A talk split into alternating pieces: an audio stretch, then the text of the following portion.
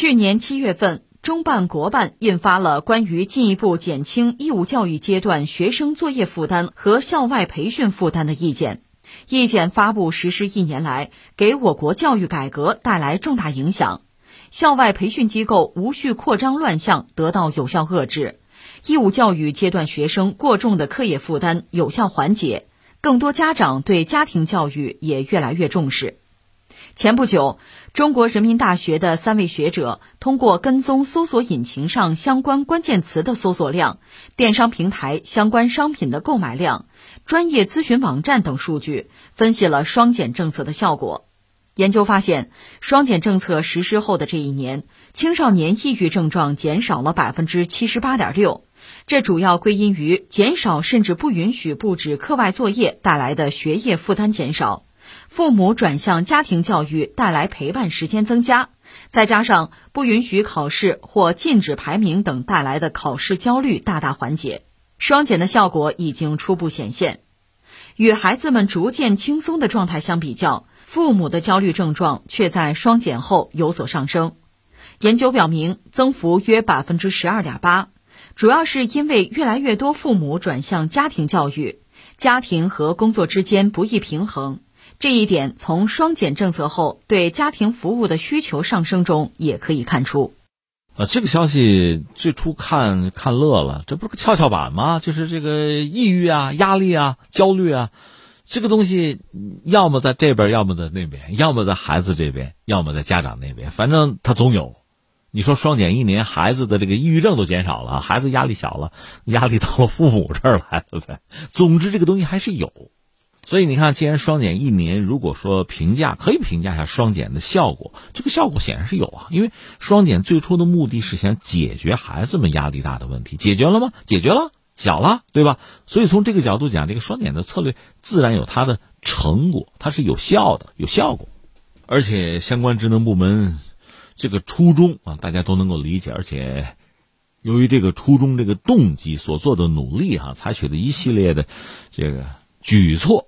啊，雷厉风行，所以它确实是有效，这个我们都看到了。然后我们说一个但是，但是我们还得实事求是啊。你比如说，以前家长就给孩子们报课外班，通过课外班呢提升孩子们的成绩，你可以说这叫内卷啊。现在不让报课外班了，那就一对一吧，那意味着更高的成本，这个成本肯定家长来掏啊。那所以说，孩子们现在有一部分焦虑似乎是没有了。但他实际上是由家长来扛，转移到家长身上了。你只能说，因为家长是成年人啊，抗击打能力、抗这个抑郁能力比孩子们强，所以孩子们压力小一点，总还是一件好事吧。但是压力并没有减少，而我们期待的是整体的压力能否减少，这就需要我们进一步的改革。而且我个人理解，这种改革呢，就是特别是教育领域的这个改革啊，想达到一种新的平衡啊。形成一种新的趋势啊，它有时候只在教育领域内是无法完全解决问题的。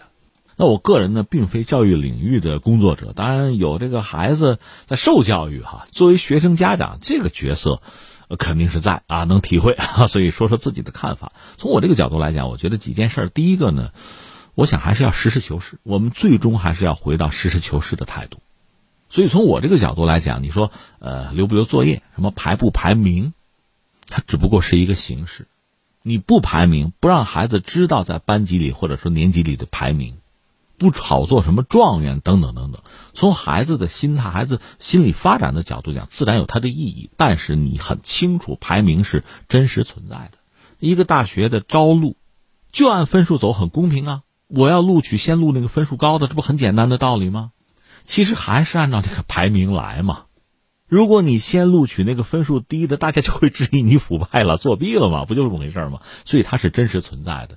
那么，如何正确的认识这种排名？家长和孩子能不能有更理性的态度？这个才重要。另外，学习本身难道不就是竞争吗？在全球范围内，中国不也在参与竞争吗？你回避不了的。所以我个人以为呢，这些东西其实实事求是讲，它是存在的。你刻意的回避它，或者闭上眼睛说没有。并不是一个真正有效的办法，所以我理解还是应该形成什么整个社会，呃，学校也好，老师啊，家长啊，就是对这类排名一个相对正确的、积极的认识，最后形成属于自己家庭的、自己孩子的一套应对。时至今日哈，孩子们面对很大的压力，这个压力与其说是课业负担的压力，其实说到底是社会竞争的压力啊。那么，如何在激烈的社会竞争之中，能够找到孩子的优长？这个优长呢，也许是数理化，也许是音体美，也许是我个人智商高，也许是我情商出众。让家长和孩子尽早的发现自己身上的某些亮点或者某种可能性，才是最为重要的。因为社会竞争如此激烈，这是明摆着的事情。而且这些问题，一个孩子出了学校，他进入职场、进入社会，他同样是要面对的。这个课总要有人教，这个竞争的残酷性，包括在某些类排名上你不占优势这样的事实，总要有人告诉孩子。所以关键是如何应对，如何。找到属于自己的武功秘籍，我想经过这么多年的努力，包括双减一年嘛，可能我们的家长是不是比之前要更明智，也更聪明一些？一个孩子他可能在这个智力天赋上一般，你非逼着他上什么奥数班，那不可能有什么好结果。在某个领域有一个特长，把它发挥出来，也许对自己未来的一生都有意义。另外，再有一个就是我们常说的那个词叫内卷嘛，内卷肯定是越来越厉害，不管你留不留作业。或者呃，让孩子知不知道这个什么排名？内卷就是内卷，竞争就是竞争，而且它会日益的激烈，这是必然的一个趋势。怎么应对？怎么化解？这才是问题的关键。刚才我们讲，孩子们似乎抑郁症减少了，家长压力大了，负担重了，这也是事实啊。这个你也不能不管呢。那怎么办呢？我想最基本的几点吧。一个呢，还是通过整个社会的努力，防止阶层的固化。就是通过努力就能找到上升空间，这是给人的一个信心。只要有信心，我们的社会成员有信心，这个社会就是活的，就是有活力的，就是可以积极向上的。另外，你如果不想阶层固化，你承认人和人之间个体是有差异的，那么就争取让他条条大路通罗马，就是起点不同，道路不同，但是最终都能够达到一个理想的目的地。而这个路径呢，确实需要通过我们教育主管部门。来修，来建设，来维护。就内卷本身呢，是我们现在看到一个激烈竞争的局面。你要想缓解这个压力，你就可以考虑外卷、突围啊、跨界，就寻找到属于自己的应对之策。最终我们看到的就是多元化。当然，比较现实的问题呢，就是教育资源能不能相对更均衡。它不一定是平均，但它要均衡。这对这个社会来讲就是一个公平问题。这一系列问题呢？需要我们作为一个全民的共识啊，社会的共识，去努力，去争取，去达成。所以最后回到我们这个新闻本身，你看双减一年出现了一个跷跷板，就是孩子们的压力减小了，家长压力大了。